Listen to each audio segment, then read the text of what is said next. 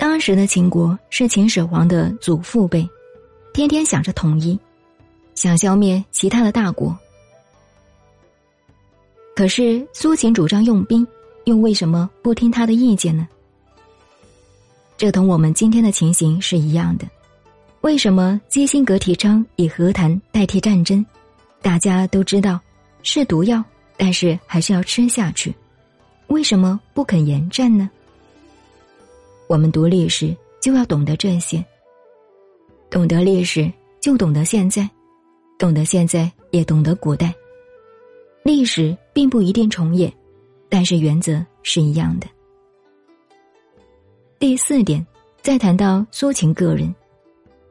第一次游说失败，弄到回家的路费都没有了，穿双破鞋子，拿只破箱子，回到家里来，嫂嫂不给他饭吃，家里的人都看不起他，那种难受真是到了万分。因此，苏秦重新发奋读书，所谓悬梁刺股，把头发用绳子滚起来，挂在梁上，旁边放一把锥子。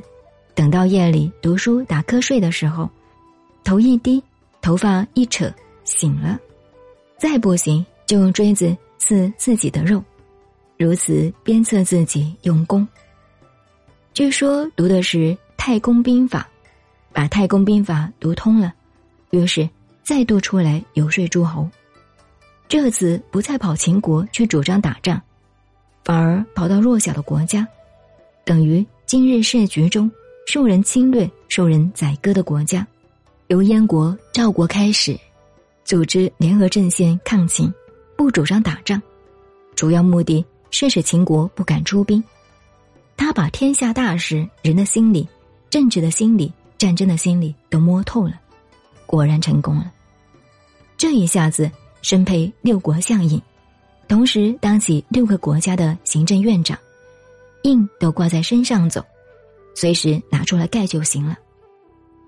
当时这位联合国的秘书长，还不比现在的联合国秘书长，他是有实权的，只要他说一句话就行，国与国的局势就受到这样一个书生的摆布，安定了二十多年。这又是一个什么道理呢？为什么他后来主张合纵，大家会团结呢？这是矛盾的团结，利害关系的团结，不是。道义的团结，为什么会这样，也是值得我们研究的。这和现代的情形又是一样。